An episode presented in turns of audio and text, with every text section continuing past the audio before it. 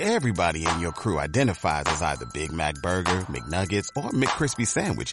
But you're the filet fish Sandwich all day. That crispy fish, that savory tartar sauce, that melty cheese, that pillowy bun. Yeah, you get it. Every time.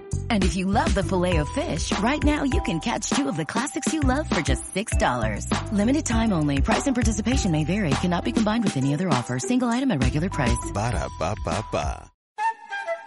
A partir de este momento, niños y niñas, jóvenes y adultos, vamos a disfrutar del programa Leer es divertido, conducido por Carola Martínez, presidenta de la Fundación El Niño Simón, María Emilia Rodríguez, gerente ejecutiva de la Fundación, y Santiago Rodríguez Martínez. Comparte un cuento, porque leer es divertido.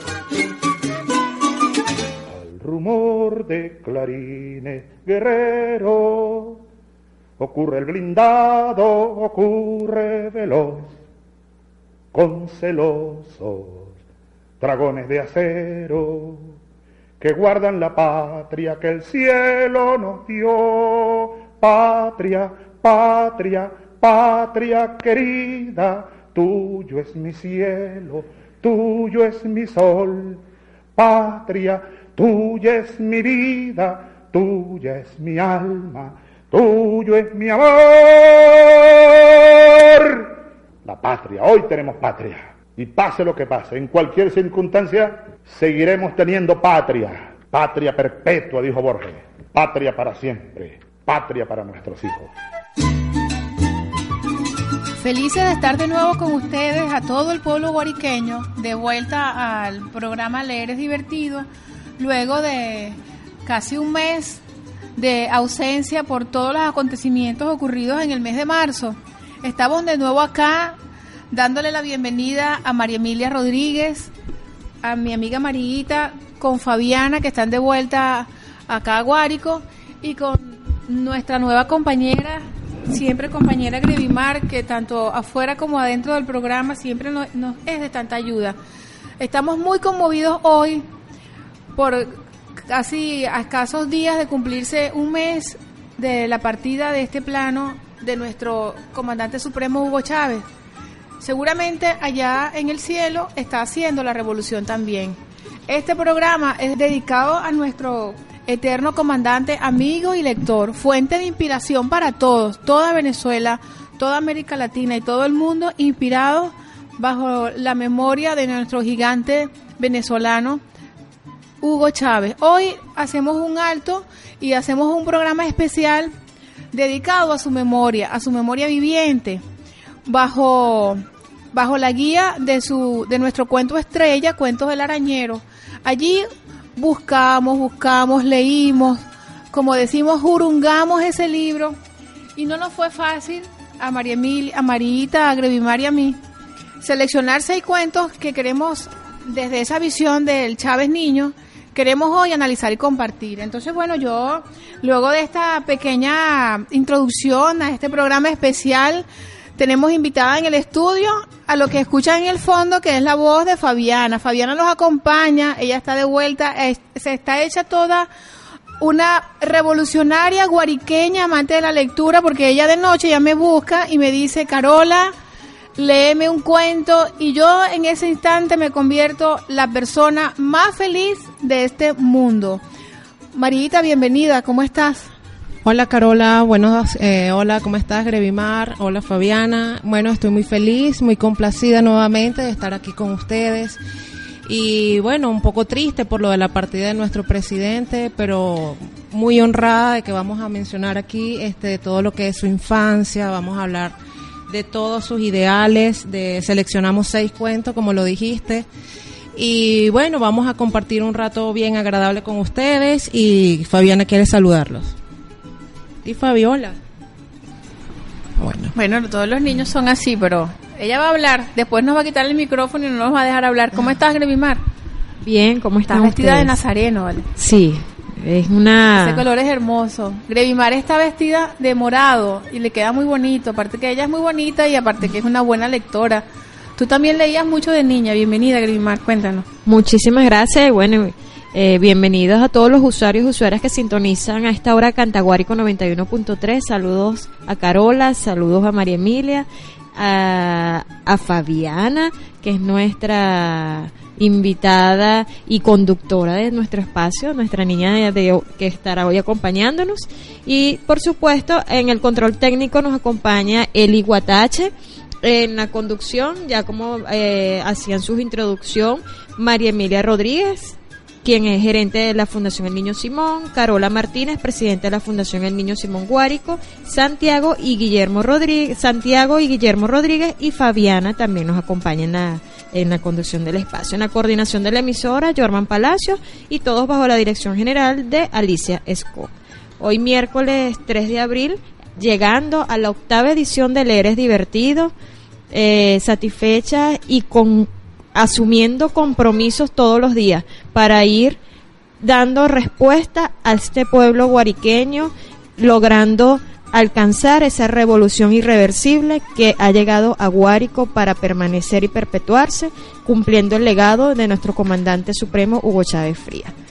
Bueno, yo, yo comentaba al inicio que este programa ha sido eh, pensado y diseñado para recordar a nuestro comandante amigo y lector, pero reflexionaba que todos los programas han sido dedicados a él, porque es que Chávez es nuestra inspiración. Marita me comentaba que cuando iba por esas carreteras, por esos mundos lejanos de comisión y trabajando, todos los niñitos que ella veía, ella pensaba en Chávez. Pero es que es cierto, no solo los niñitos, las ancianas, los jóvenes, el teatro, el cine, la buena televisión, la feria del libro. Nosotros tuvimos la ocasión de participar en la feria del libro. Y eh, Grevimar fue a la feria del libro y grabó el programa. Cuando llegué a la feria del libro, o sea, es una sensación que es, es la inspiración de millones y millones de venezolanos, que somos mayoría, y no solamente en Venezuela, sino en el mundo, es la fuente de inspiración para comprender que un mundo es un mundo mejor y un mundo diferente no solo es posible, sino que es necesario. Y partiendo de los niños, entonces es importante a los niños rescatarles ese mundo de fantasía, ese mundo mágico que hay muchas maneras de construirlo. Entonces nosotros hemos estudiado este libro Cuentos del Arañero para atrás y para adelante. Y como dije, una palabra medio rara, que quizás no aparezca en el diccionario, urungamos el libro. Y bueno, entonces en ese viaje imaginario que tanto lo es la música como lo es la lectura, también a veces nos ponemos un poquito tristes, porque bueno, pensamos en él que nos hace falta, porque es que los seres humanos no estamos acostumbrados a relacionarnos en otro plano. Pensamos que todo está acá. Y resulta que los seres humanos somos esencialmente espíritus. Anoche Ramón me decía, Carola, ¿y tienes listo el programa? Y yo le digo, claro, lo tenemos listo, pero yo me voy a acostar temprano y voy a pensar en el programa, porque ya yo me trabajé con Grevi, ya trabajé con Marita, y pensando en él, soñé con Chávez. Pero no era niño, ya era un Chávez grande, adulto, estaba muy bien vestido, así todo vestido de militar. Y bueno, esa fue mi fuente de inspiración. Hoy estamos acá y bueno, sin más comentarios, queremos darle, empezar a dar lectura al libro Cuento del Arañero. Eh, el libro Cuento del Arañero es una inspiración de él mismo. Fíjate lo importante que es leer y lo importante que es escribir. Nosotros que de esta generación que tuvimos la suerte histórica de conocer y tener en nuestro suelo patrio, ¿verdad? A ese gigante de la historia. Lo conocimos, lo escuchamos, ah, pero aquí está escrito. ¿Ves lo importante de leer? Y de leer cosas, de escribir y de escribir cosas sencillas. Su vida que comía mangos, ciruelas y naranjas. Sí. ¿Se recuerdan? En, en gente, en pobre, Pero feliz. pero feliz. Ese, ese cuento lo vamos a leer hoy. ¿Y cuántas historias de Chávez? Y lo leemos. Y parece que lo tuviéramos al lado. Sí. Esa es la magia de guardar el registro en nuestra vida. Ya yo empecé. ¿Tú empezaste, Marita? Tienes que comenzar. ¿Y tú, Grevi? ¿Empezaste a escribir tus historias? No. Bueno, en todas esas Pero- historias también está Chávez, porque Chávez es el motivo de inspiración. Sí, sí, es, Es- sin duda el- motivo. es el motor. Y es, es increíble. Comparo a veces cuando escuchamos a Ali Primera, que las canciones de este autor y nuestro eterno Ali están de la mano con la, la vida diaria y en la actualidad. Y la vida del presidente y lo que hacemos. O sea, yo he tenido en estos días muchas. Desde el inicio de leer es divertido, yo digo, oye, es el proyecto, es es el, el legado actualmente, es Sí. todo, es Chávez, es Chávez, es lo que él, él siempre quiso. ¿Será que por eso somos todos somos Chávez? Hasta Fabiana que está acá. Fabiana es una niña muy precoz porque ella se ha iniciado en los medios desde muy temprano. Entonces, si escuchan un ruido extraño, eso no es ningún fantasma. Eso es Fabiana que está jugando con el micrófono y con el teléfono, de manera que ella es una niña tecnológica, ¿verdad, Fabi? Ok. Sí. Entonces comentábamos que eh, íbamos a dar lectura a un breve cuento que relata nuestro comandante, amigo y lector. Y antes de iniciar la lectura quería compartir con ustedes que eh, en estos días eh, Fabi estaba en por acá por San Juan y una niña se me acercó, dos niñas. ¿Y saben qué me llevaron? Dos libros. Me llevó un libro de Orlando Araujo que se llama, el libro se llama El dinosaurio azul. Y la niña feliz contándome que estaba leyendo. Y me llevó otro libro que se llama La culpa es de la vaca. Bueno, yo el libro no lo conozco, pero este, La culpa es de la vaca. Vamos a buscarlo para ver qué culpa tiene la vaca. Yo no sé qué culpa tiene la vaca. Pero bueno, hablando del campo, entonces vamos a dar lectura y luego lo vamos a hablar. Vamos a dar lectura por segunda vez a el breve cuento de, de Chávez llamado Pobre pero feliz. Hace poco estábamos comiendo mangos con el gobernador en la casa del rey, allá en Jamaica. Había mucho mango. Y entonces le contaba al gobernador que fui un niño pobre pero feliz. Yo me iba por los montes a comer mangos, naranjas y ciruelas. Éramos muy pobres. A mí lo que me daban era una locha diaria para ir al liceo. Con eso uno se tomaba un fresco y a lo mejor se comía un pedacito de pan.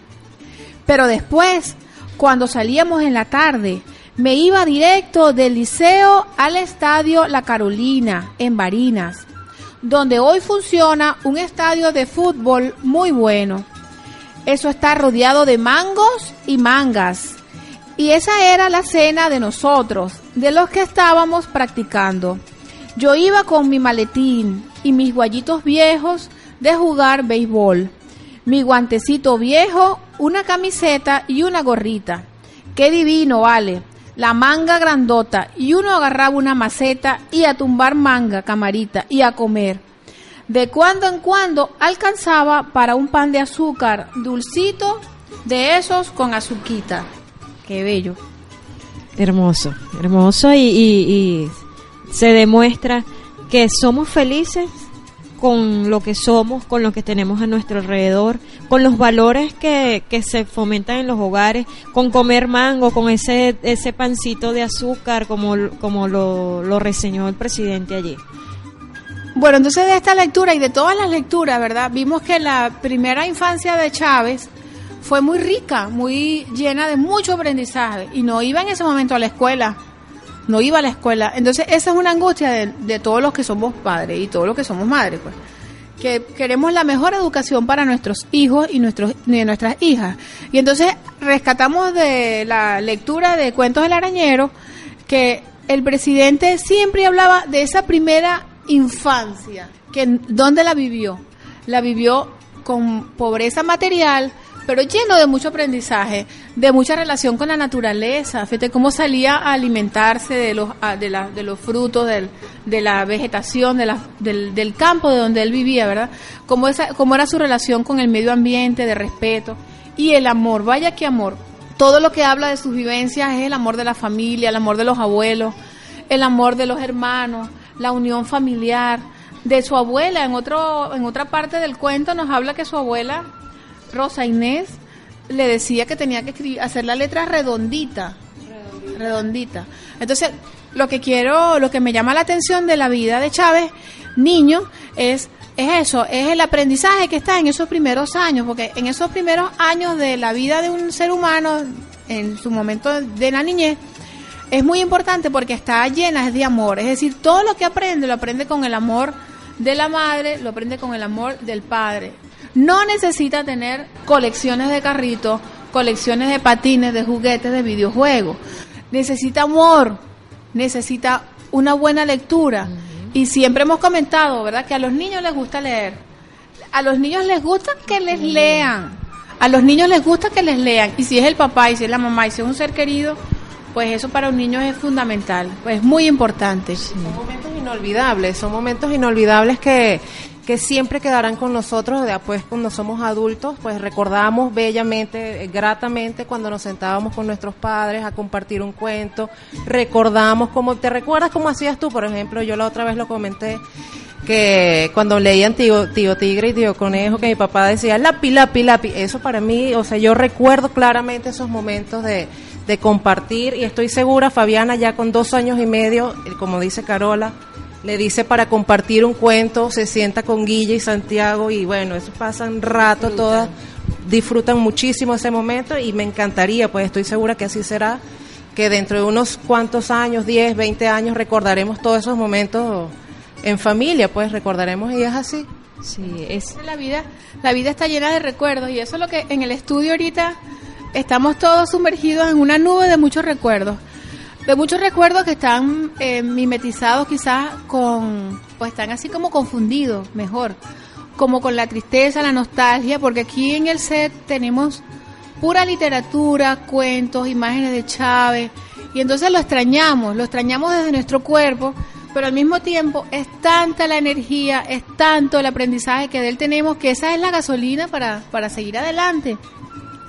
Porque como dije, pronto tomaremos el cielo por asalto. Pero antes de hacer eso, vamos a, a nuestro primer mm, corte musical y vamos a escuchar una canción que todos, absolutamente todos, cuando la escuchemos, vamos a recordar a nuestro, a nuestro Hugo Chávez Niño, a nuestro comandante. Tenemos tantas formas de llamarlo, pero hoy sencillamente lo vamos a llamar Chávez.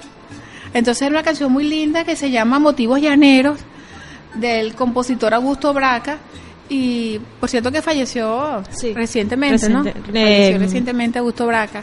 Y la canta pues Cristóbal Jiménez y también de la voz de Chávez. Entonces, bueno, que la disfruten al igual que nosotros que la estamos disfrutando mucho.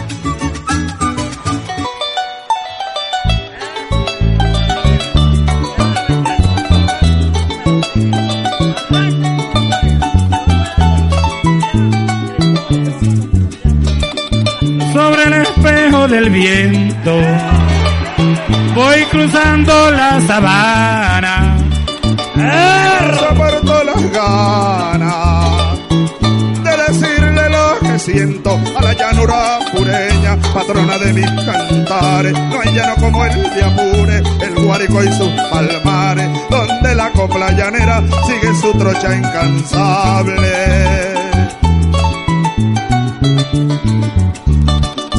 Tú sabes que soy tu hijo. Ya no la venezolana.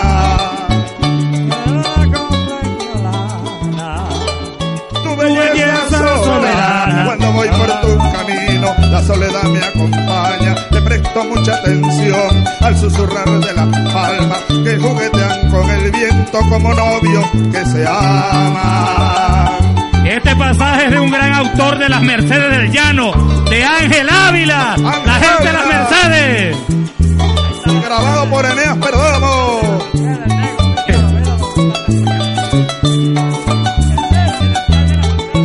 Y el cabezón.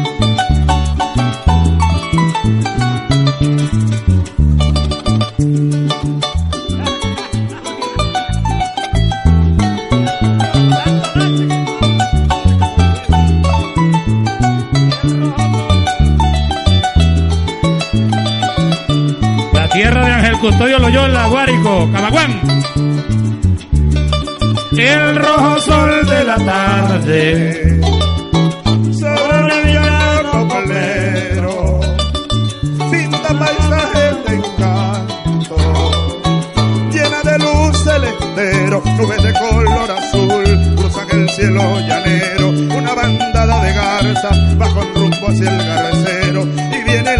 serena y tiende su manto negro. Adiós mi llano querido, me voy pero pronto vuelvo a recorrer tu sabana reavivar los recuerdos que dejaste en mi mente desde que estaba pequeño. Cuando estoy lejos de ti, con cariño te quiero.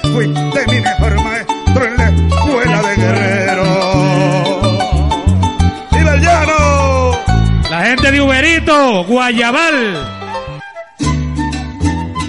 Bueno, de, vuelta acá en el estudio, pues les comento que tanto Fabi, Grevi, Marita y yo tenemos así como los ojitos un poquito humedecidos pues de tanto sentimiento, porque es que hubo un estudioso venezolano que dijo, por cierto que Chávez lo, comentaba mucho y, y a mí también me gusta leerlo, él creo que es caraqueño, se llama, se llamaba, pues ya murió, Augusto Mijares.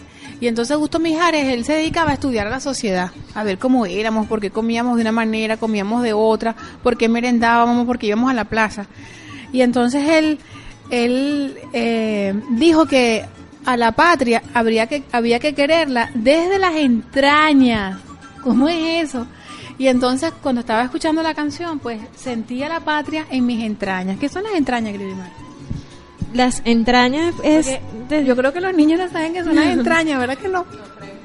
desde, desde el corazón, desde lo más profundo, desde lo, lo más puro, lo más adentro del Desde alma. adentro. Ajá. Es decir, que uno siente a la patria y siente una emoción como que en el estómago. Exacto, algo así Bueno, eso yo lo sentí, yo lo sentí, tiene razón el sociólogo Augusto Mijares, queremos a la patria de las entrañas y Chávez nos trajo ese concepto, esa definición, esa cosa que es la patria. Y esa patria, yo reflexionaba en estos días que el valor de la mujer en la revolución es tan importante y también del padre, pero pero bueno, será porque yo soy mujer que digo que más la madre, ¿verdad? Pero pero este oye, aquí les comento que Fabiana ahora sí que va a hablar porque ella está comiéndose un sándwich muy sabroso con queso blanco llanero. Y entonces yo comentaba, es el tema de la patria, que, que la primera noción de patria, los hijos lo tienen del hogar. El hogar es la primera patria. El hogar que, que cada quien tuvo en su niñez es la primera patria que conocemos y la conocemos de la mano, la mano de los padres, de la abuela, de nuestra familia como esté constituida, porque hay muchas formas de, de la familia, ¿verdad? Pero esencialmente de la madre. Y es la madre la que nos, nos da todo ese amor, la que nos pone a leer, la que tiene más tiempo, por razones que no vamos a discutir ahorita, ¿verdad? Que esa es una labor históricamente de la madre. Hay padres excepcionales, pero generalmente es la madre la que enseña, la que inculca eso, ese, ese amor, ese sentimiento. Así lo decía Chávez. Chávez decía que él dormía a sus hijas cantándole el himno de los bravos de Apure. Y fueron amando ese concepto de patria, de que lo que es Venezuela, de conocerla, de recorrer los estados, de conocer las llanuras, de conocer los Andes, de amar, porque no solamente hay que defenderla, para amarla hay que defenderla.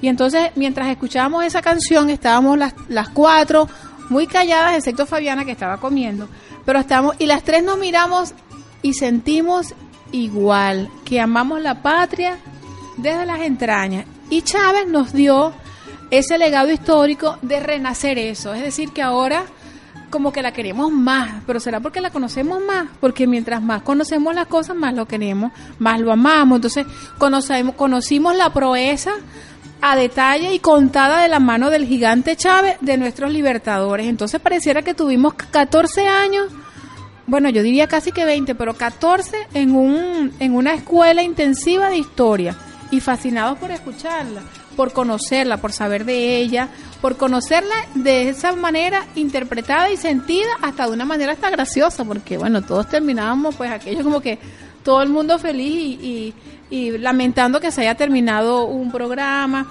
que haya terminado una entrevista o que él haya terminado de hablar, Sí. y siempre, siempre rodeado de niños, donde, donde estaba Chávez, allí habían niños. Y entonces, bueno, esa canción de verdad que nos inspiró. Aquí todas estamos inspiradas, tenemos esas entrañas palpitando en nuestro cuerpo. Y ahorita vamos a hacer un alto porque es que resulta que Marita nos va a leer otro cuento que también fue eh, motivo de estudio en nuestro programa de Leer es Divertido. Leer, eh, se llama El Pensamiento. Adelante, Marita. El pensamiento. Mi papá empezó a dar clases de primaria por allá en los rastrojos. Tenía sexto grado, no había liceo en Barinas. Luego consiguió un puestico de maestro por allá en un monte, pues.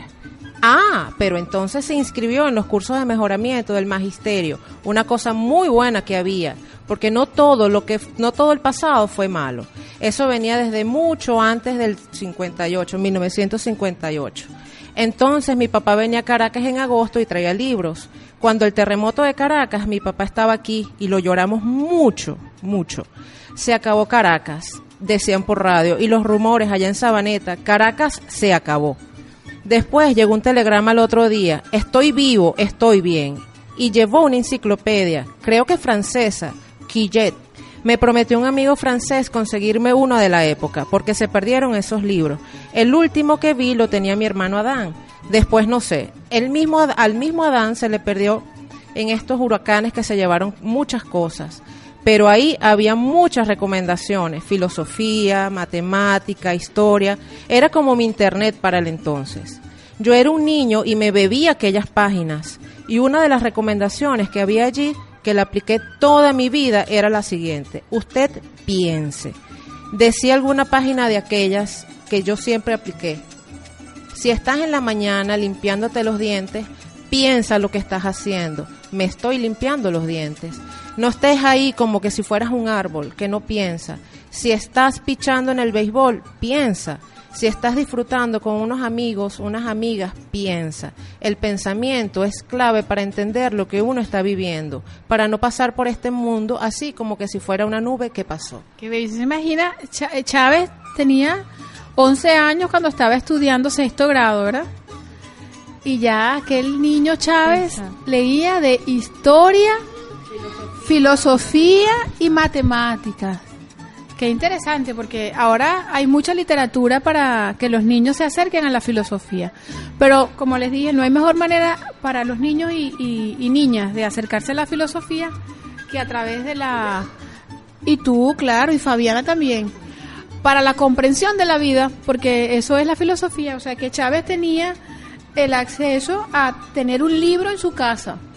Y entonces de ahí la importancia, Grevimar, de llevar libros a la casa de los niños. ¿Cómo, cómo, cómo tú ves eso? O sea, en el hogar de Chávez, niño, había pobreza material. Pero ¿cómo era el, el, el enriquecimiento cultural de la familia? Que el padre, con limitaciones económicas, pero no llevó un juguete, Sí. llevó un libro. ¿Qué tú opinas de eso? Sí, de hecho eh, llevó una enciclopedia Enciclopedia. y ellos, eso fue la mayor felicidad que, que pudieron tener ellos en ese momento y disfrutaron y, y bueno, es palpable, es visto, eh, se, se puede evidenciar que sí se logró lo que se, lo que ellos querían que era el prepararlo, que aprender de la historia, aprender de filosofía, con obtener esta, enciclopedia, estos libros en casa, a pesar de no tener el acceso quizás al televisor, al- a las tecnologías eh, altamente costosas, pero sí al libro, que es lo importante en el hogar, en la familia, es esto, es un espacio, un tiempito para dedicárselo a la lectura, obsequiar un libro. A veces estamos, conchale, alguien cumple, alguna persona cumple años o un día especial, ¿qué regalo? Y nos vamos es por lo material. Sí, sí, es cierto. Va- es importante también regalar un libro, un texto, un libro de, de cualquier área, de cualquier área de conocimiento, de la literatura que querramos, ¿verdad? Y que a esa persona le guste. O sea, es una forma de incentivar a la lectura. pues. Pero en el proceso histórico que nosotros vivimos en Venezuela y ahora con el legado que, con esta responsabilidad histórica que tenemos todos, todos tenemos la, tenemos una parte de esa responsabilidad de construir el hombre nuevo, empezando por los niños. Y es una responsa y es una preocupación eh, colectiva, quiere decir, o sea, de todo, ¿verdad? A los niños que nos escuchan y a las niñas, de todo. Es decir, todos los padres y todas las madres nos preocupa que los niños no quieran leer, y entonces eso quizás, más otro episodio que yo he relatado, eh, que una experiencia que tuvimos en Cabruta, que ahorita la vamos a, recordar de nuevo, eh, tenemos esa preocupación. Entonces, queremos que nuestros niños y niñas disfruten mucho su infancia, disfruten esos primeros años de vida, pero que vayan tomando como conciencia, que vayan reflexionando. Eh, queremos darle herramientas para que ellos sean más felices, en definitiva. Entonces, yo les comento mucho que, que te- los niños debemos tener espacio para todo, pero para todo pensando, como decía Chávez, ¿verdad? Usted piense. ¿Y, Sí, y qué vamos a pensar? Es si vamos a pensar, vamos a pensarnos a nosotros mismos. Esta historia, la lectura de estos cuentos de Chávez, nos ha llevado a eso, a pensar, mirar a esos niños y niñas en situación aún lamentablemente, y para eso trabaja la revolución, que aún lamentablemente están en pobreza material, nosotros le damos una mirada distinta. Es decir, los miramos de que tenemos que acercarnos a ellos, no llevándoles juguetes. Yo comentaba que, y le comentaba a Marita también, que ese no es el rol de un revolucionario, llevar un juguete, llevar una muñeca, llevar un carrito. Los niños y niñas que me escuchan, yo no tengo nada en contra de los carritos ni de las muñecas. Hay que llevar eso, hay que buscar eh, que ellos tengan para jugar. Pero hay que llevarles libros para que a través de esa lectura también vean que hay otra manera de divertirse, otra manera de, de buscar la fantasía, otra manera de ilusionarse. Fíjate, Chávez decía, esta es era mi internet de la época. Ajá. Es decir, yo me lo imagino, yo eso me lo imagino y, me, y, y es verdad lo que dice Marita que cuando uno va por esas calles, por esas, por esos pueblos, por esos lugares que aún, aún hay pobreza, eh, le tengo una mirada distinta. Los miro y me provoca llegar y me provoca llegar a leerle y a pasar un rato divertido, porque no es el libro por el libro, no es la Pero- televisión por la televisión. No, no se trata de eso, porque no es cualquier lectura. Es una lectura que nos ayude a conocer a la patria, porque ya dijimos que si mientras más la conocemos, más la vamos a amar. Entonces, de eso es lo que se trata. Entonces, con este cuento, o con este relato, porque no es, un- no es un cuento, con este relato del pensamiento, eh, me acerco y trato de imaginarme y lo pienso y lo pienso, que verdad lo pienso mucho, me imagino a Chávez, que en una ocasión relataba que estaba descalzo por esas sabanas, y fíjate en la canción, dice, la sabana fuiste mi mejor maestro en la escuela de guerreros. Es decir, el intercambio con la naturaleza. Allí no había interferencia, era un niño feliz. Es decir, que la pobreza no es sinónimo de que un niño no tenga el acceso, no tenga la oportunidad de que sus padres lo eduquen, de que sus padres se le, prendan, le enciendan la canaima y con la canaima se pongan a, a- estudiar, a leer. En estos días le, mm, Guillermo decía que por qué yo le me cargaba a otros niños. Yo entiendo que un niño está en ese proceso de en el que también está aquí mi amiguita Fabiana. Pero entonces decía, pero es que sabes, Guille, es que eh, cuando se tiene un niño, como dijo el poeta, se tiene a todos los niños del mundo. ¿Y sabes lo que me dijo Santiago? Claro, mamá, así dijo Andrés Eloy Blanco. Sí, Santi, sí, yo sé que Andrés Eloy Blanco dijo, eh, escribió una poesía bellísima. ¿Y dónde la buscaste, papá? En la Canaima. Entonces queremos desde esta trinchera, desde esta trinchera de lectoras, de lectores, de curiosos que andamos por ahí jurungando y buscando cosas, queremos darle la opción de divertirnos de otra manera. Así como Chávez se divertía con su internet de la época, nosotros tenemos más recursos gracias a la revolución para divertirnos y para también desde niños aprender a pensarnos a nosotros mismos, que somos unos niños, unas niñas que pensamos, que tenemos gustos, preferencias y que la revolución nos da espacio de todo de todos los gustos, de todos los tipos, porque aquí lo que hay es oportunidad para desarrollarse y para crecer. Es decir, que la pobreza material no impide Ser que el niño y la niña, no solamente que sean felices, porque Sea que sean sanos, que eduquen. Y nosotros queremos eso. Nosotros aquí desde Leres Divertidos, de esta trinchera, tenemos nuestro morral, ese morral que hablaba Dan, que se ahora morral carga dos morrales, pues nosotros tenemos el de nosotros. Y de nosotros está el lleno de libros. Pero no simplemente el libro, es el libro para leerlo, para analizarlo, para disfrut- disfrutarlo y para conocer y amar más a nuestra patria. ¿No es así? A ver, Grevi, ¿qué nos, qué nos dice de eso? Cuando leemos, obtenemos conocimiento y, con, y aprendizaje. Y con esto nos hacemos libres. Podemos hacer diferentes actividades. eh, y gracias a la revolución, el niño o la niña puede disfrutar de estas bondades como es la canaimita, los textos de la colección bicentenaria, que ha llegado a cada rincón de nuestro, a cada lugar de Venezuela, a cada niño y niña. Con la lectura yo pienso que, que obtenemos eso. No es necesario, como tú dices, Carola, eh, no es necesario la, la amplia, tener gran tecnología, ni equipos, ni nada de esto, sino que con una lectura que nos hagan, que nosotros hagamos, con eso somos felices. No, no, no existe, digamos, que el ser pobre es ser, es estar triste. Claro, No. claro que no. Este, sabes que estoy inevitablemente viendo a Eli y es que recuerdo, hablar de Chávez no puede ser en un espacio de una hora. No. Es, es que definitivamente es tanto, porque es una inspiración, Chávez, es una inspiración que nos hace como renacer muchas cosas en el alma y son muchos recuerdos. Yo, yo sí es cierto, como dice Marita, donde uno ve un niño, definitivamente ahí está lo más puro de la esencia del chavismo, que es el amor. El amor porque él vino de un hogar humilde, pero lleno de amor y lleno de libros. Él comentaba en un eh, programa, en una entrevista que se llama Los sueños vienen como la lluvia, caen como la lluvia.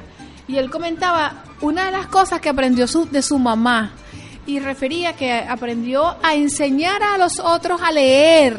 Es decir, que desde ya muy joven aprendió, enseñó, enseñó a otros a leer que estaban en situación de analfabetas, es decir, que no sabían leer y escribir. Y lo aprendió de la mano de su mamá. Ah, tuvo esa extraordinaria experiencia de preocuparse por el otro. Eso es una cosa hermosa. Entonces, bueno, nosotros seguimos acá. No, no creo que podamos hacer todo esto en una hora porque para hablar de, Chávez y de Chávez niño se requieren semanas, meses, años y toda la vida lo estaremos haciendo. Pero ahora queremos compartir con ustedes un muy breve pero muy bonito eh, relato que él refiere llamado Gente honrada.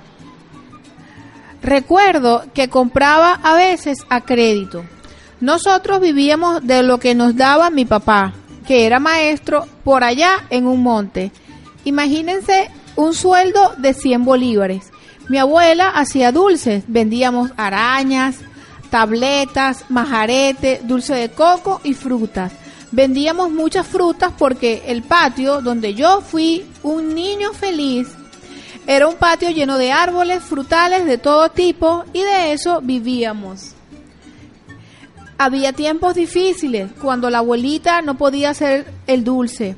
Yo le decía a Luis Alfonso, el bodeguero, donde compré toda la vida, Luis Alfonso, vengo a fiar un bolívar de plátano. Y él anotaba ahí, porque estábamos pasando por una situación difícil. Pero luego me ponía las pilas, como decíamos. Mi abuela hacía doble dulces. Yo vendía más rápido y le pagábamos la locha o el bolivita que nos había dado fiao Luis Alfonso. La gente humilde es honrada. Entonces inmediatamente uno se imagina los patios de las casas de tantos niños y niñas de nuestra querida patria llenos de esas de esos manguitos, de esas guayabas. Cuéntanos. Sí, eh, es, mm, es, es- es así. Y es una realidad, Carola y María Emilia. Eh, niños y niñas que nos escuchan, que estén escuchando, que han venido, que han visto al presidente, que los vemos a los niños y a las niñas cantando las canciones del presidente, gritando Chávez vive, todo esto, allí puede estar un próximo o una próxima presidenta de Venezuela. Claro, claro, porque la, la revolución nos hace que nos hace sentir no solo a la patria de las entrañas, sino nos hace sentir útiles. Es decir, que todos somos útiles y somos importantes. Pero mientras yo escuchaba a Grevi, Marita, pensaba, oye, pero no toda Venezuela es así, porque Marita se crió en un apartamento y en los apartamentos no hay mata. ¿Cómo era eso, Marita? O sea, es que la, la, la sencillez de la vida de los niños en el campo tiene ciertas formas, ciertas características. Le da, oye, hay mango y van y comen y comen y comen mango, pero los niños que viven en la ciudad, ¿cómo, cómo te imaginas eso? ¿Cómo lo piensas? ¿Cómo compartes esa sencillez de tu infancia que tú viviste en, en ciudad, no has vivido en el campo? Sí, eso yo creo que ahí está el papel fundamental, juega papel fundamental los padres. Aún y cuando nosotros crecimos en Caracas, en un apartamento, siempre tuvimos contacto con lo que fue el interior del país.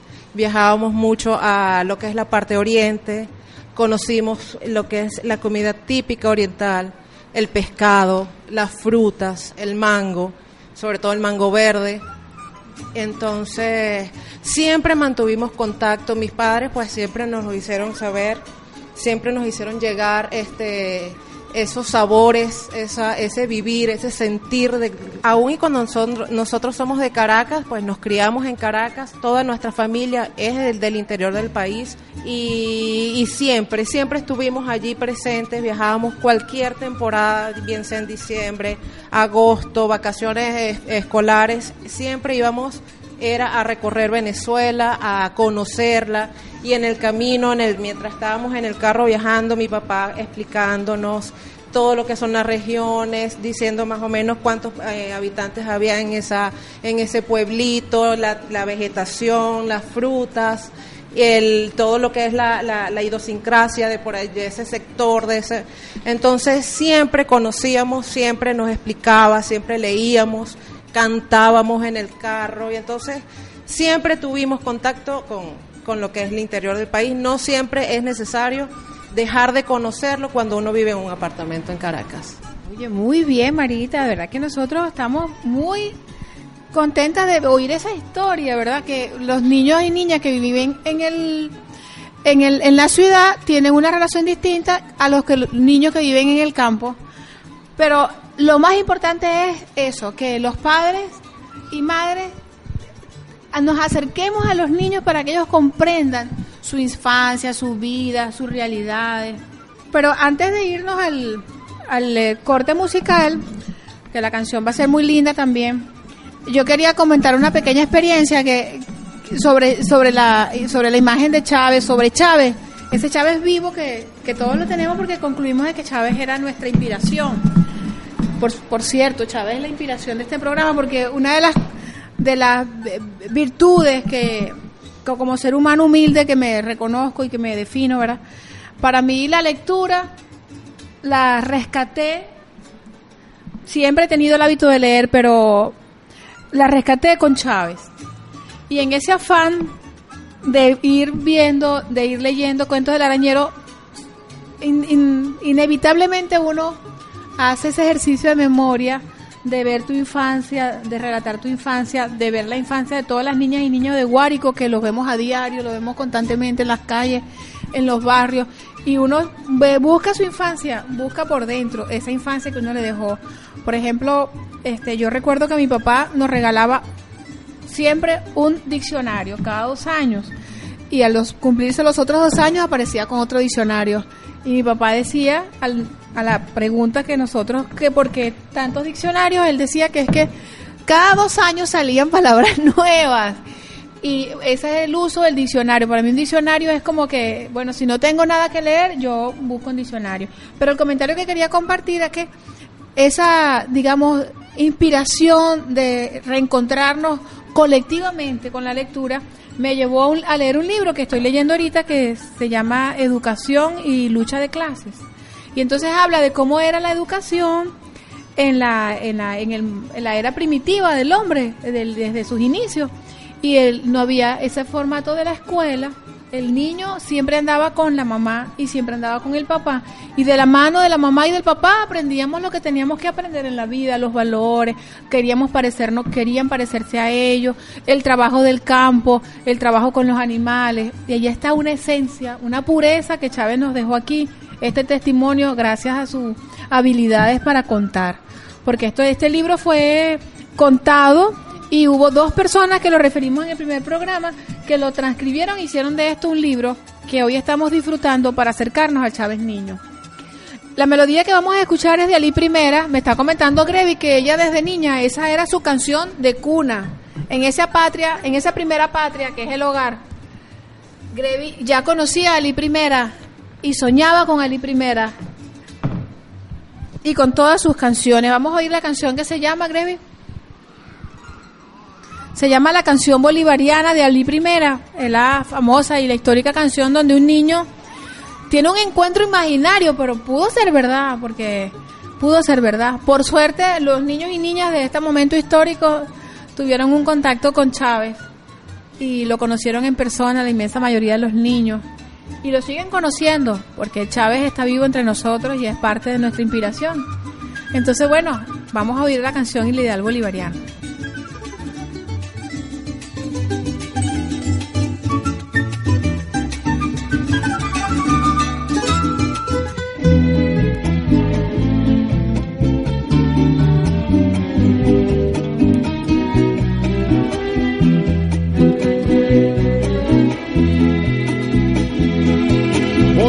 Bolivariano no es un pensamiento muerto, ni mucho menos un santo para prenderle una vela.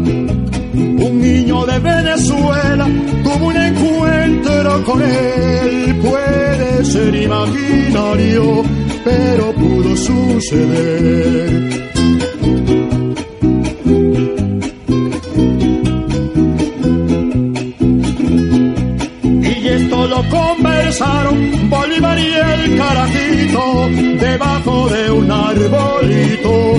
Se salvó de la quema. Debajo de un arbolito que se salvó de la quema.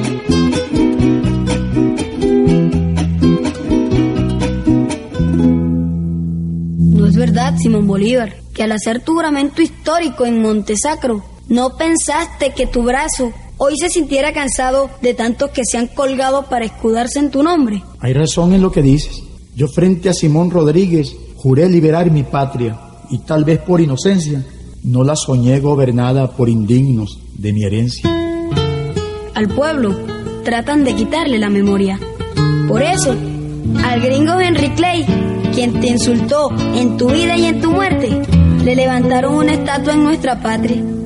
Y la doctrina latinoamericana que acrisolaste en tu carta de Jamaica le han disminuido su esencia patriota y libertaria.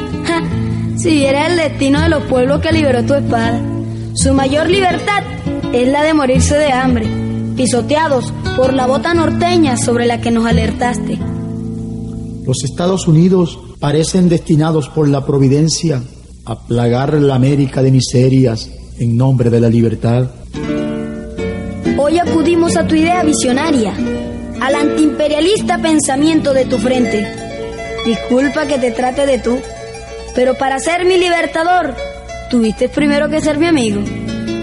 Grandioso capitán navegando hacia Angostura, con la cara mojada por el Padre Río. Jamás en la historia de la patria hubo tantos borrones sobre un papel escrito y el amor por el pueblo llevado a tanta altura.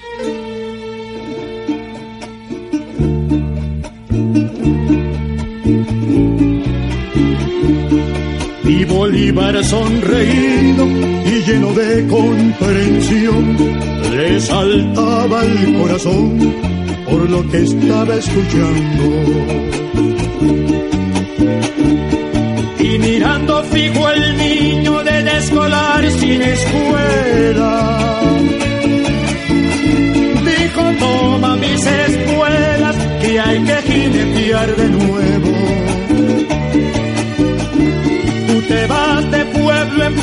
A despertar a la gente.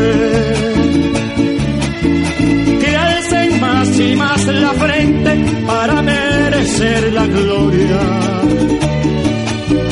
De hacer de nuevo la historia liberando al oprimido. Que si el pueblo está dormido nunca ganará la gloria.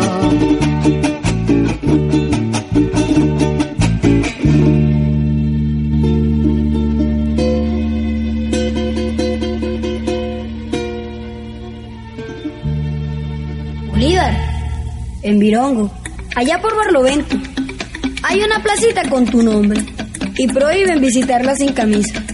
Para que veas que nuestras leyes las dictan los de frac y de levita en contra de los descamisados.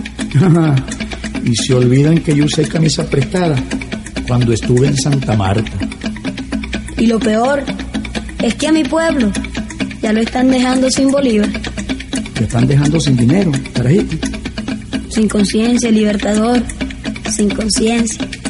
El pueblo en su engaño cree que la alta burguesía va a llevarte flores al Panteón Nacional cada aniversario de tu muerte. ¿Y entonces a qué van, pequeño compatriota?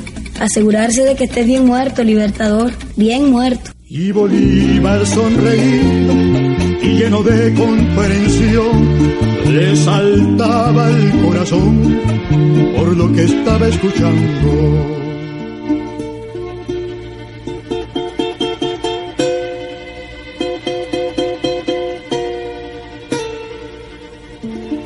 Resultado es claro. La burguesía es hija de la colonia y viceversa.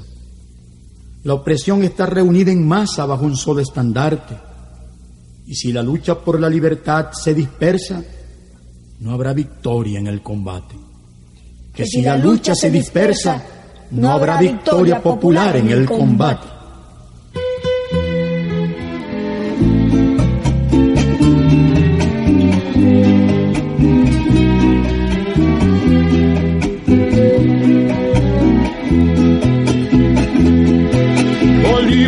Bolivariano no es un pensamiento muerto, ni mucho menos un santo para prenderle una vela. Un niño de Venezuela tuvo un encuentro con él. Oigan sonar sus espuelas, va cabalgando otra vez. Oigan sonar sus espuelas, va cabalgando otra vez.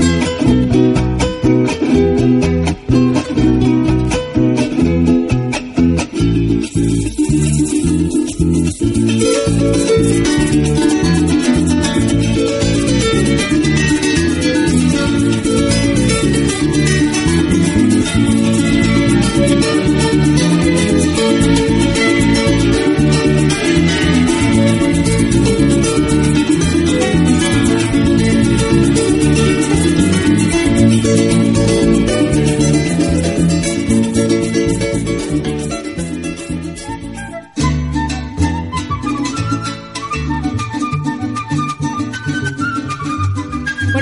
estamos de vuelta en nuestro último segmento de Leer es divertido. Y antes de hacer referencia a la canción, eh, tenemos acá que Fabiana quiere regalarnos su sonrisa. Nos, nos trajo un libro que ya está leyendo que se llama Los Numerales, un libro muy lindo, con muchos muñequitos. Cuéntanos de ese libro, Fabi. ¿De qué trata tu libro? Ah, bueno, ella dice que ahora, porque ella está también preparando su, su tema, porque ella también tiene que preparar lo que va a decir. Pero nosotros, escuchando la conversación imaginaria, que como dice el poeta, puede suceder, en esta conversación un niño del campo se consigue con Simón Bolívar. Y cambiando los tiempos históricos, todos los niños de Venezuela y del mundo que tuvieron ocasión de conocer y de compartir y conversar con nuestro presidente Chávez. A ver, Fabiana creo que se decidió hablar. Bueno, ella, ella dijo algo, después yo le voy a decir lo que ella dijo porque ya yo comprendo su- sus palabras.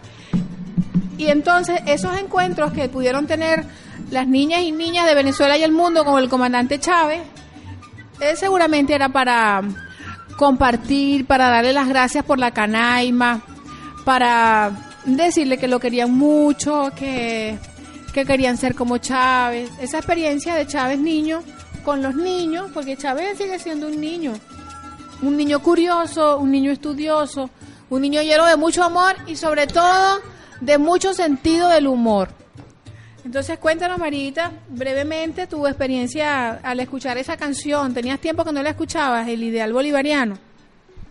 Sí, tenía bastante tiempo que no la que no la escuchaba, pero todas esas canciones a uno de verdad que lo llenan mucho de emoción, de alegría, pues eh, un sentido de pertenencia de lo que es nuestro país, nuestro sentir, nuestro nuestras vivencias, eh, saber que que esta lucha pues viene con eh, viene de hace muchos años, no y nuestro comandante presidente pues hizo realidad el sueño de muchos y bueno, felices, felices de verdad y muy orgullosas de, de, saber, pues de vivir este, este momento histórico y, y pues hacer ser protagonista, desde algún punto de vista protagonista y, y llena de emoción, Carola.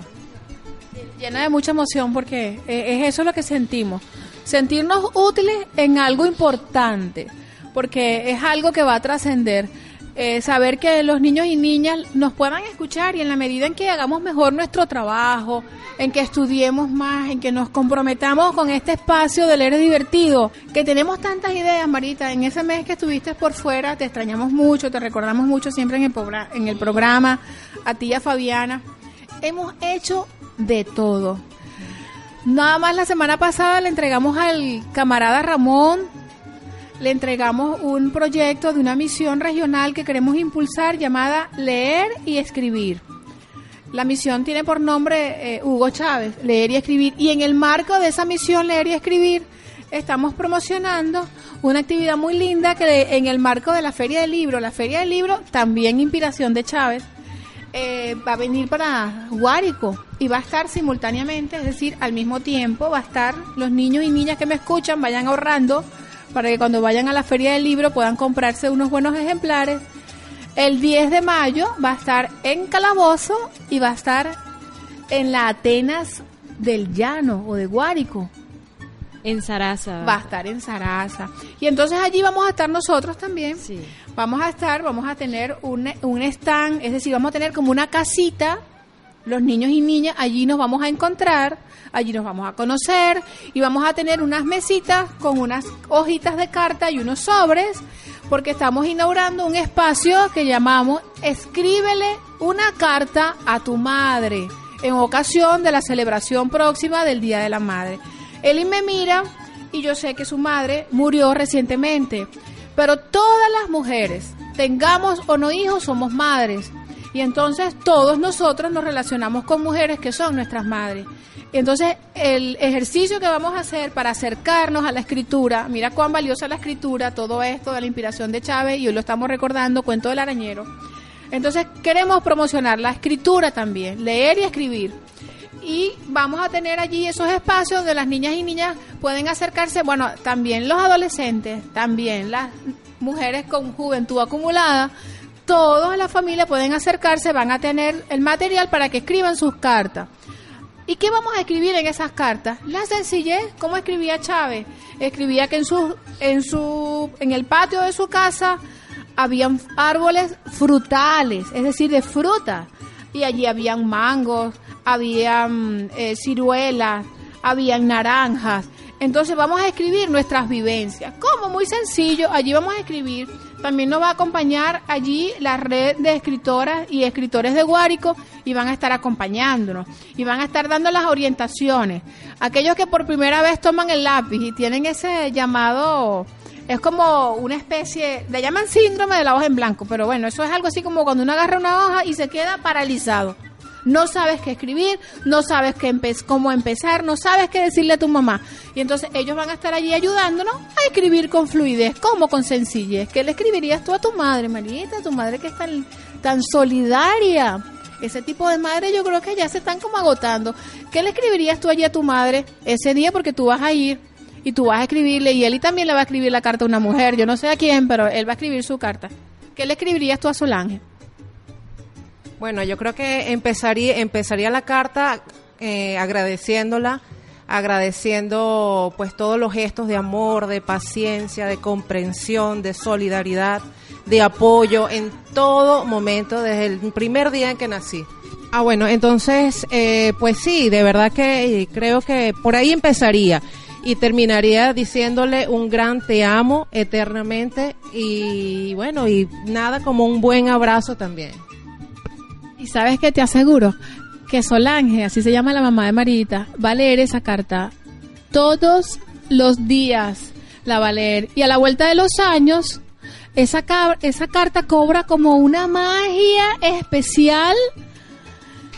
cuando los años pasan, que nos acercamos, como dice el poeta Salvador Lara, que yo cada vez que puedo y me dan un micrófono, yo lo digo porque yo les confieso que cuando leí eso por primera vez, Pasé todo el día pensando en lo que él dijo. El poeta Salvador Lara dijo que la fuente de la eterna juventud No es como nos ha hecho creer el capitalismo, ¿verdad? Que está en la cirugía, que está en la moda, está en la palabra.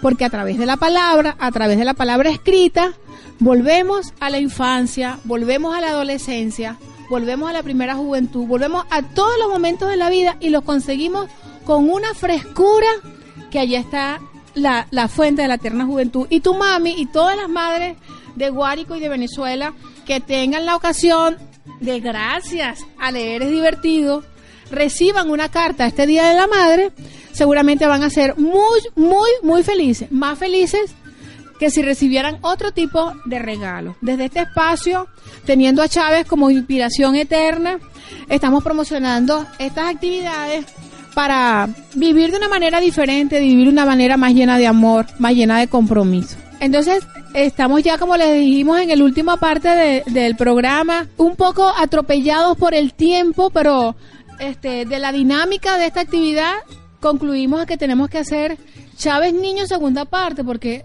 hubo muchos cuentos que quedaron sin poder leer. Pero de todo lo que quedaron por fuera, hay uno de Chávez que no podemos dejar de leer, y hay otro poema de un joven poeta español que tampoco puede dejarse por fuera. Pero queremos recordarle que la Feria del Libro, la Feria del Libro Internacional, inspiración de Chávez también. Chávez está en todos esos stands que están allá, va a venir a Guárico, va a venir el 10 de mayo, próximo a la celebración también del Día de la Madre. El Día de la Madre desde este espacio, ahora llamado por nosotros desde esta trinchera del cambio cultural que requerimos en Venezuela, le hacemos un llamado para que se acerquen y de la mano de la red de escritoras y de escritoras de Guárico, vamos a ayudarte a escribirle la carta a tu madre. Me están comentando por acá, específicamente es el del 7 al 11 de mayo, Filben, es decir, Feria Internacional del Libro Venezuela, va a estar en Calabozo y va a estar en Sarasa. Entonces aquí nos encontramos en esta eh, búsqueda que tuvimos en Cuentos del Arañero. Yo vendría a buscarte, se llama esta historia, que es más de una cuartilla, es muy linda. Yo, yo nosotros de acá de este espacio se la recomendamos. Eh, donde eh, Chávez habla sobre su relación con su abuela Rosa Inés, su abuela paterna. Pero de esta historia escogimos el último fragmento que habla sobre eh, su encuentro. Yo vendría a buscarte. Y en este último segmento de nuestro programa dedicado a la poesía, pues eh, quisimos leerles y compartir con ustedes este poema que por demás es bellísimo, fuente de inspiración del imaginario que siempre cabalgaba sobre la vida de nuestro gigante eterno. Quizás un día, mi vieja querida, dirija mis pasos hacia tu recinto, con los brazos en alto y como alboroso colocar en tu tumba una gran corona de verdes laureles.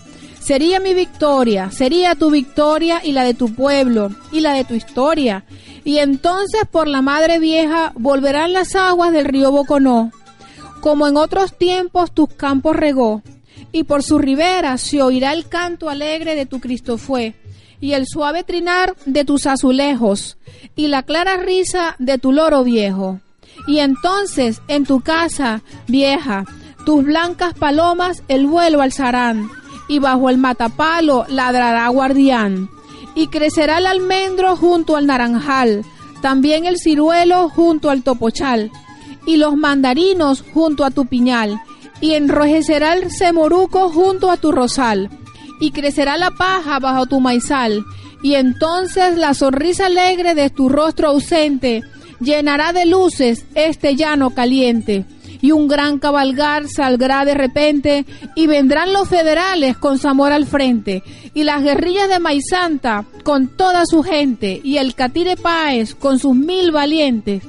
O quizás nunca, mi vieja, llegue tanta dicha por este lugar, y entonces Solamente entonces, al fin de mi vida, yo vendría a buscarte, mamá rosa mía. Llegaría a tu tumba y la regaría con sudor y sangre, y hallaría consuelo en tu amor de madre, y te contaría de mi desengaño entre los mortales. Y entonces tú abrirías tus brazos y me abrazarías cual tierno infante, y me arrullarías con tu tierno canto y me llevarías por otros lugares. Esta lectura de este poema, que bueno, yo lo leí desde mis entrañas, lo leí emocionada, lo leí feliz y lo leí en mi mundo de fantasía imaginando ese encuentro que se dio. Por suerte se dio lleno de gloria. El comandante presidente, nuestro Hugo Chávez Niño, eh, en su eh, última locución eh, dijo que tuvo la dicha de sentirse amado. ¿Te recuerdas? Él dijo, tuvo la dicha de sentirse amado. Ese encuentro con Mamá Rosa se dio se dio y nos los imaginamos desde estos espacios llenos de mucho amor y llenos de mucha gloria, porque nos dejó la patria, seguiremos teniendo patria. Y en un mundo de mucha felicidad y de mucho compromiso y de mucha lucha. Entonces, bueno, eh, concluimos de la dinámica, es decir, del trabajo, niñas y niños que nos escuchan de este eh, set lleno de mucha inspiración, hasta de lágrimas por allí que andan perdidas en los rostros de Eli, de Grevi, de Marita y de Fabi, tenemos el compromiso de hacer una segunda parte porque hubo muchas cosas que quedaron afuera. Eh, bueno, ya para despedir, eh, tenemos un poema que nos llena también de mucha inspiración. Fue escrito por un español, un joven español llamado Aitor Cuervo Taboada. Pero antes de, antes de leer el poema, quiero darle eh, la palabra a Marita, quien está en una pequeña conversación con Fabiana, porque es que Fabiana quiere el turno de ella. Ella también quiere el turno para despedirse. Entonces, bueno, primero le vamos a dar el turno a Marita para que ella dé sus palabras. Eh, pues muy felices de que Marita esté con nosotros acá. Y pues Fabiana también. Entonces vamos a despedirnos del programa. Bueno, sí, también las extrañé mucho durante mi ausencia, siempre las tuve presente y siempre me estaba pendiente, conchale, cómo estará el equipo, cómo estarán las amigas, cómo estará el trabajo y bueno, siempre las tuve presente. Muchísimas gracias por la bienvenida. Y bueno, no, no queda más que decir, sino que seguimos aquí, seguimos en la lucha, seguimos compartiendo nuestra literatura, llevando a todos los hogares de Guárico y donde más nos escuchan, pues los distintos temas de, de libros, eh, análisis y bueno, incentivando siempre a la lectura y a la escritura. Les, eh, le presto el micrófono un momentico a Fabiana que quiere despedirse de ustedes, queridos oyentes. Bueno, ella dijo chao, hasta luego, hasta pronto. Ella dijo todo con su mirada, Grevi. Grevi, has estado emocionada. Yo he visto lágrimas en tus ojos y esas lágrimas nos deben llenar de mucho compromiso, de felices de la historia que, de la cual, como dijo Marita, somos protagonistas principales, no protagonistas secundarios. Y lo más importante, que el libreto lo escribimos nosotras. El libreto no viene de afuera, no es una moda, no es el juguete que está de moda, no es lo que quieran otros, sino es el renacer de nosotros mismos. De nuestro campo llega la gloria, la gloria de todos los niños y niñas de Guárico que tienen mangos en sus casas y que comen mangos. Todos esos chaves que están allí. Tenemos un gran compromiso, Grevimar, hacer que la lectura esté de moda, de una moda eterna. Pero no es leer por leer, es leer con el compromiso de comprender. Es leer con el compromiso, como, como dije que para mí la lectura, quizás Marita no lo había escuchado, es como un camino espiritual. Eso es para mí la lectura, es un camino espiritual, es un camino que nos lleva a explorar, no solo el mundo desconocido, sino nos lleva a explorar nosotros mismos, a buscar y a, hacer más grande ese Chávez que todos tenemos dentro de nosotros. Grevi, por favor, danos. Bueno, sí, eh, evidentemente emocionada y conmovida y orgullosa de haber nacido en esta patria, de, ser venezolana, de vivir la historia de Venezuela, de ese grande y gigante y nuestro eterno presidente Hugo Chávez, quien nos regresó la patria, quien nos, eh, nos dio los instrumentos para conocer cada historia real y verdadera de Venezuela. Y seguimos en este compromiso y en esta lucha por cumplir y hacer cumplir el legado de nuestro comandante Hugo Chávez. Pues les confieso que estamos todos muy emocionados y, y de verdad que le damos gracias a, pues, a Dios por darnos la oportunidad de vivir esta historia que va a continuar. Y bueno, sin más, sin más comentarios, tenemos muchos más comentarios por hacer y análisis por hacer. Lamentamos que en este programa no nos acompañó Santiago y Guillermo, pues están en actividades ya programadas, no nos pudieron acompañar, otros niños otras niñas. No es fácil trabajar con niños porque requieren autorización de los padres, pero, pero vamos a estarlo, Grevi, tenemos ese compromiso. Y tenemos el compromiso de la lectura y de la escritura. Eh, tenemos ese compromiso, compromiso de vida. de vida. Tenemos ese compromiso con la revolución bolivariana y con nuestro gigante. Y bueno, entonces ya para despedirnos, eh, gracias por, por permitirnos estar en sus, en sus espacios, donde quiera que nos estén escuchando. Y queremos leerle esta poesía que nos parece hermosa, que nos parece bellísima. De fondo musical ustedes están escuchando eh, la intervención de Fabiana, que ella a lo lejos da unos murmullos que solo su madre entiende, pero es un programa de niños y todo eso no solamente está permitido, sino que es necesario. Aquí va la poesía. Tomaremos el cielo por asalto, del poeta Aitor Cuervo Taboada. Tomaremos el cielo por asalto, derribando hasta la última muralla. Y donde había doquines y asfalto, veremos brotar arena de playa. Esta noche asaltamos la Bastilla. Esta noche, poderosos temblad. Esta noche salió el sol y brilla, coronando cimas de libertad. Esta noche ocupamos la Sorbona, porque esta noche el pueblo abandona malditas cadenas de esclavitud. Tras esta noche el rojo amanecer, con la imaginación al poder. Mañana en la oscuridad habrá luz. Y seguirá la revolución bolivariana, Grevi y Marita, llevándole a todos los niños y niños la herramienta para ser realmente cultos a través de la lectura. Bueno, entonces ya para finalizar, pues a todos los niños y niñas que me escuchan, yo les recomiendo mi siempre y muy comentado y con mucho cariño consejo que tenemos tener tiempo para para ver un ratito de buena televisión, para ver videojuegos, para ir al parque, para jugar, para ver películas, pero debemos tener un tiempo para leer, porque leer es divertido.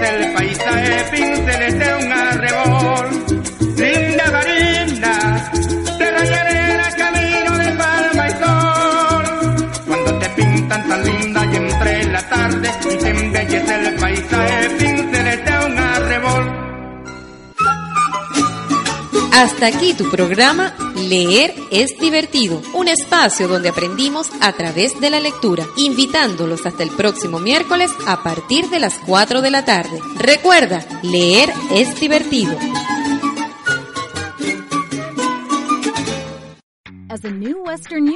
Customer, you can enjoy a $0 transfer fee on your first international online money transfer. Send money to your family and friends back home the fast, easy, and reliable way.